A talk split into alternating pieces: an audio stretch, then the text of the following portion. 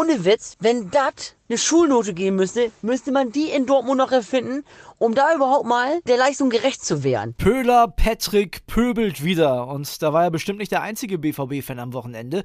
Das 1 zu 4 Debakel, natürlich ein Thema heute bei uns. Außerdem reden wir über die neue Dimension des Bayern-Bonus. Jetzt dürfen die schon mit zwölf Mann ran. Nee, alles zum Wechsel, wir war in Freiburg und wie es weitergeht. Das hört ihr hier bei uns. Und ich verrate euch, warum der Weihnachtsmann in diesem Jahr wohl doch ein Osterhase ist. Ich bin André Albers. Stammplatz. Dein täglicher Fußballstart in den Tag.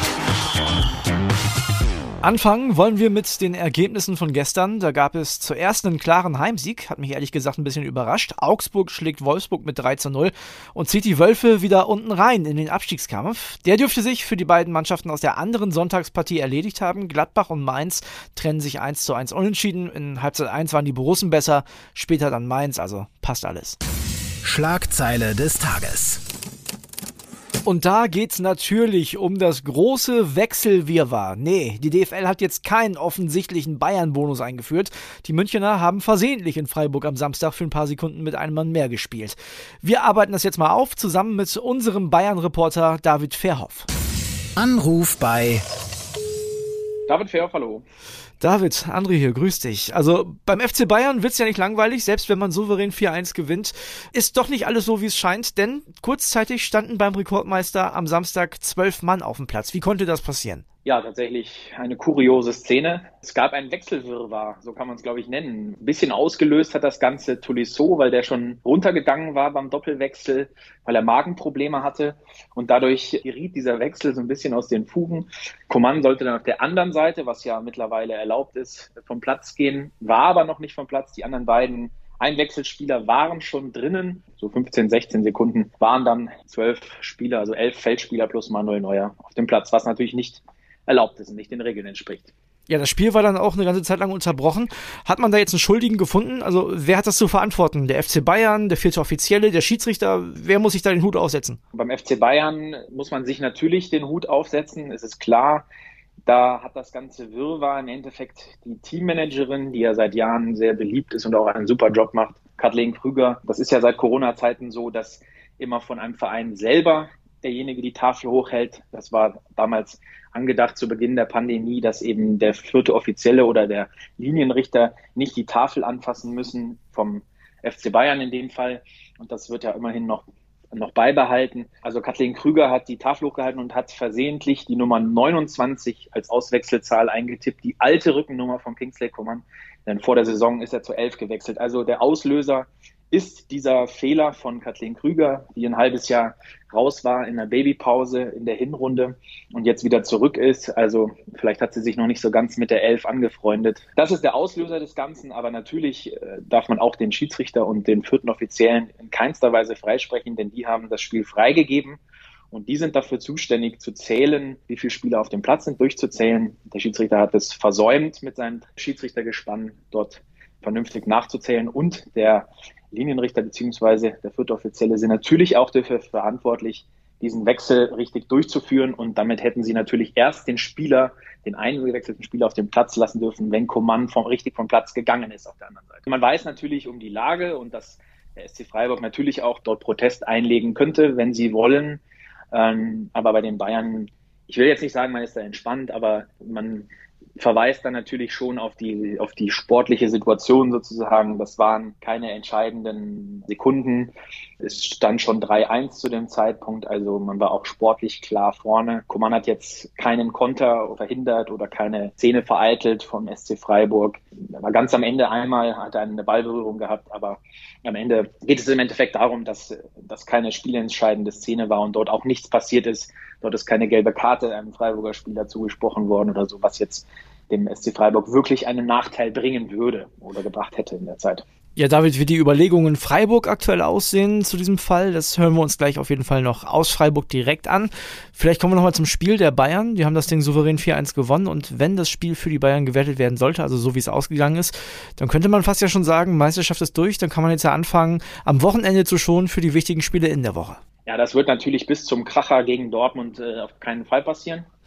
Also das ist, das ist dann ja nach Ostern, am Wochenende nach Ostern kommt es ja zum Kracher gegen den BVB hier in München. Und das wird natürlich bis dahin auf keinen Fall passieren, weil das könnte ja wirklich dann das alles entscheidende Spiel sein, wo man dann sagt, jetzt ist die Meisterschaft wirklich durch. Keiner glaubt, glaube ich, ernsthaft noch bei neun Punkten Vorsprung daran, wenn es denn so kommt, dass der FC Bayern nicht die zehnte Meisterschaft in Folge holt.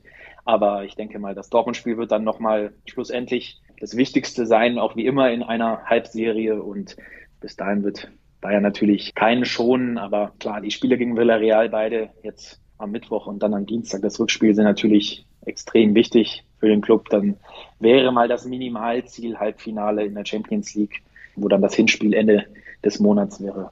Ja, mal erreicht, aber so eine große Schonungsaktion werden wir, werden wir nicht sehen. Dafür ist Julian Nagelsmann noch viel zu großer Fan von Unterhaltungsfußball. Davis dir, danke für den Moment und einen schönen Wochenstart.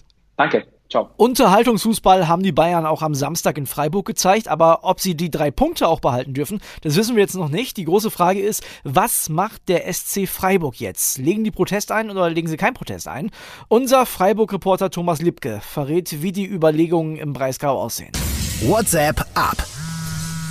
Hallo André. Tatsächlich ist die Tendenz beim SC Freiburg in dieser Frage immer noch offen. Was an drei Punkten liegt. Aus sportlicher Sicht würde der SC keinen Protest einlegen. Dafür war das 1 zu 4 gegen Bayern zu deutlich. Zum anderen befindet sich Freiburg in einem moralischen Dilemma, was auch mit Uli Hoeneß zu tun hat. Vor 17 Jahren machte Hoeneß Ex-Trainer Finke vom Pokal-Viertelfinale darauf aufmerksam, dass er einen nicht spielberechtigten Spieler im Kader hat. Finke konnte seinen Fehler korrigieren. Noch mehr geht es aber vor allem um Verantwortung. Verantwortung gegenüber den Fans, Mitgliedern und Sponsoren.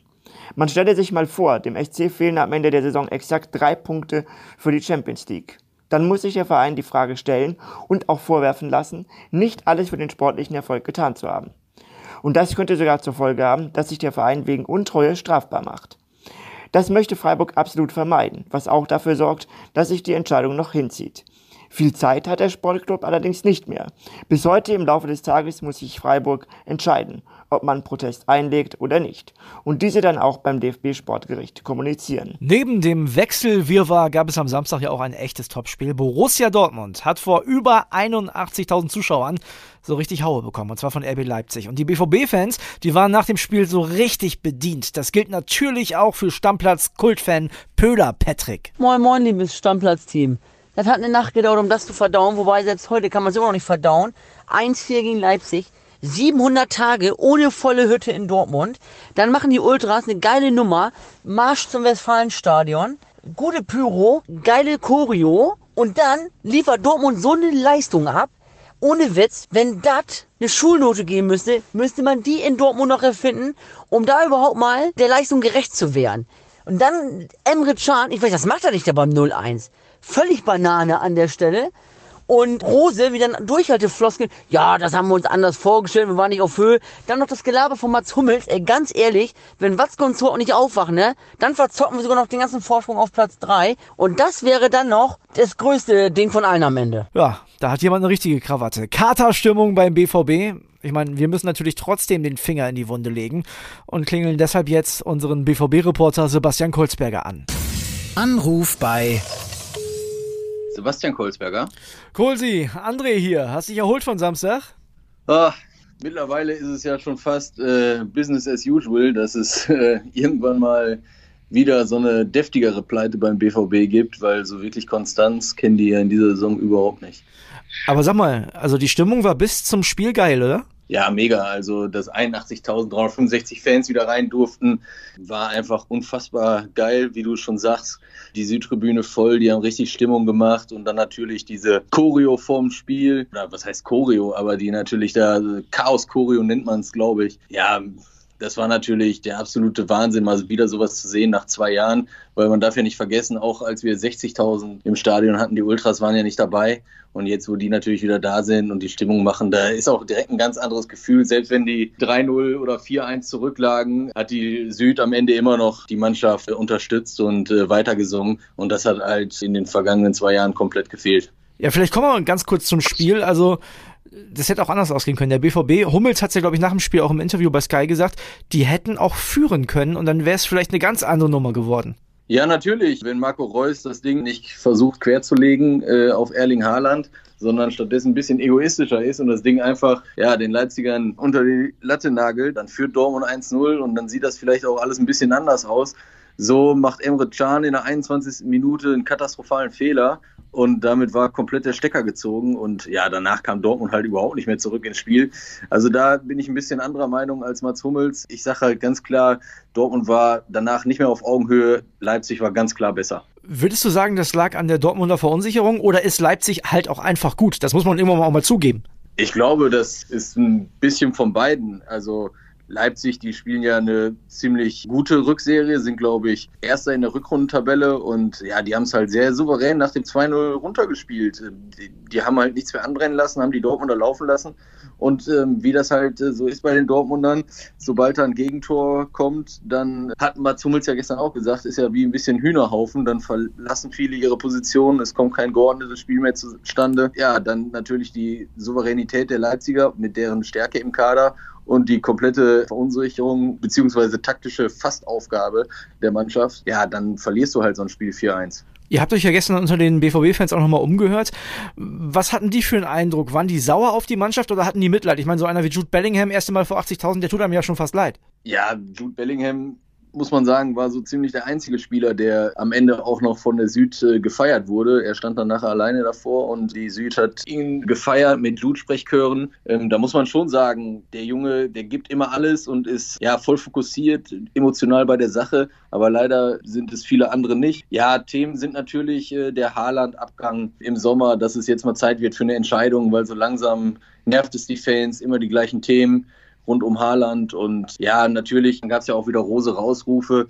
Man kann die Fans ein Stück weit verstehen. Es läuft halt nicht gut, aber da gehören ja auch immer zwei Seiten zu. Die Mannschaft, die macht es ihm halt auch überhaupt nicht leicht. Also es ist ja wirklich manchmal auch zum Verzweifeln, wenn wir das auch von oben sehen. Und man muss Marco Rosa einfach auch nochmal die Chance geben für ein zweites Jahr. Und wenn er vielleicht auch ein bisschen mehr Glück hat bei den ganzen Verletzten und vielleicht ein bisschen weniger davon hat und vielleicht ein paar neue Spieler im Kader, Vielleicht sieht es dann auch ganz anders aus. Aber eins ist klar, im nächsten Jahr muss er liefern. Wenn es dann nicht funktioniert, dann äh, müssen sich die Dortmund-Bosse natürlich überlegen, ob es mit ihm überhaupt noch Sinn macht. Ja, um den Kritikern dann nochmal den Stecker zu ziehen, also Rose wird die Saison überleben beim BVB, ne? Der wird nächstes Jahr noch Trainer sein. Ja, auf jeden Fall. Also solange die Champions League Quali nicht in Gefahr ist, wird er definitiv Trainer bleiben in der nächsten Saison. Und ich hatte es heute Morgen irgendwo gehört, äh, in 13 Punkte oder 12 Punkte ist Dortmund besser als im letzten Jahr zu diesem Zeitpunkt. Also ganz so schlecht läuft es in der Liga ja nicht. Das Ziel Champions League Quali, das werden sie ja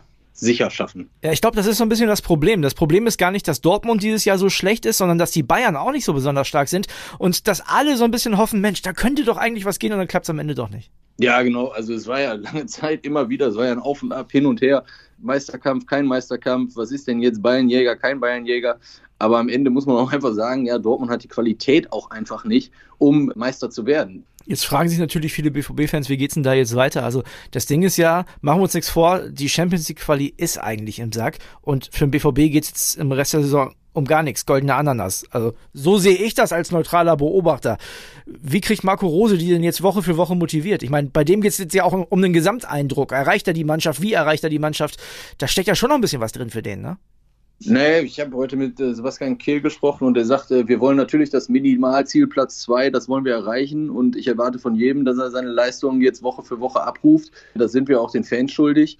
Und ja, also es geht ja auch für, die, für jeden Einzelnen noch darum, sich vielleicht zu empfehlen für eine weitere BVB-Saison. Es sind ja genug Spieler dabei, die zittern müssen, ob Dortmund überhaupt mit denen weitermachen will oder nicht und ob im Sommer dann vielleicht Schluss ist. Also da müsste eigentlich Motivation genug da sein, um noch mal, ja, ich will nicht sagen, alles rauszuhauen, das ist ja so eine typische Floskel, aber es müsste ja genug Motivation sein, um jede Woche sein Bestes zu geben. Das alleine muss genug Motivation sein, um vielleicht auch in der nächsten Saison bei Borussia Dortmund spielen zu können oder zu dürfen. Ja, mal gucken, wie es dann in den nächsten Wochen weitergeht und ob der BVB sich tatsächlich Woche für Woche motivieren kann. Cool, Sie. Schönen Dank und ich wünsche einen schönen Wochenstart. Jo, ich dir auch. Zum Schluss möchten wir dem Fürther Marco Meierhöfer noch gute Besserung wünschen. Der hat sich beim 0 zu 0 bei Eintracht Frankfurt in einem Zweikampf eine schwere Knöchelverletzung zugezogen. Sah gar nicht gut aus. Ist mittlerweile erfolgreich operiert, melden die Fürther. Also alles Gute an dieser Stelle. Und apropos Frankfurt gegen Fürth. Die Folge morgen wird wieder von unserem Stammplatz-Orakel Kilian Gaffrey moderiert. Das ist der Mann, der am Freitag Folgendes gesagt hat. Also die müssen dann auch die Fürther mal mit, einem, mit einer Packung 4-0 oder so nach Hause schicken. Das erwarte ich dann auch, wenn du um Europa mitspielen willst. Wenn die äh, Eintracht Frankfurt bei null Treffern halten, also weiß ich nicht, dann äh, ist heute schon Weihnachten, keine Ahnung. Kili Junge, ich würde sagen, ich kaufe für Raclette ein, du holst schon mal Bleigießen, weil bei dir ist ja nächsten Samstag Silvester dann, ne?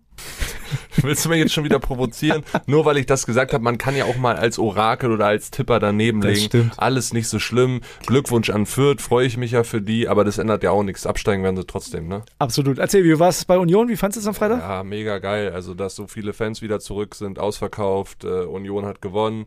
War jetzt kein Glanzspiel von beiden Mannschaften, würde ich sagen. Am Ende hat Union einfach von einem ja, katastrophalen Abwehrbock von Jonas Hector äh, profitiert, aber wieder da zu sein. Ich hatte auch das ein oder andere Bierchen zu viel, so viel gebe ich zu. äh, war, schon, war schon geil und jetzt freue ich mich umso mehr. Äh, nächsten Samstag Topspiel nach Charlottenburg. Derby in Berlin, wird geil. Ich bin ehrlich, mir war es ein bisschen zu voll. Ne? Ich hatte ja auch Stehplatzkarten, war, ich fand es ein bisschen voll, ehrlich Mi, gesagt. mi, mi, Ja, ja, ja, ja, das. gut. Der gediegene André äh, aus dem Norden Deutschlands, der möchte gerne sitzen auf sein Popöchen. So ein richtiger Steher, das muss man sein, Junge. In Charlottenburg sitze ich auch nächste Woche wieder, sag ich dir jetzt schon Ja, mal. herzlichen Glückwunsch, das ist auch besser für dich. Okay, morgen gibt's auf jeden Fall wieder Stammplatz, dann äh, mit Orakel Kili. Freue ich mich auf jeden Fall auch schon drauf. Sagst du Tschüss bis morgen? Tschüss, bis morgen. Stammplatz. Dein täglicher Fußballstart in den Tag.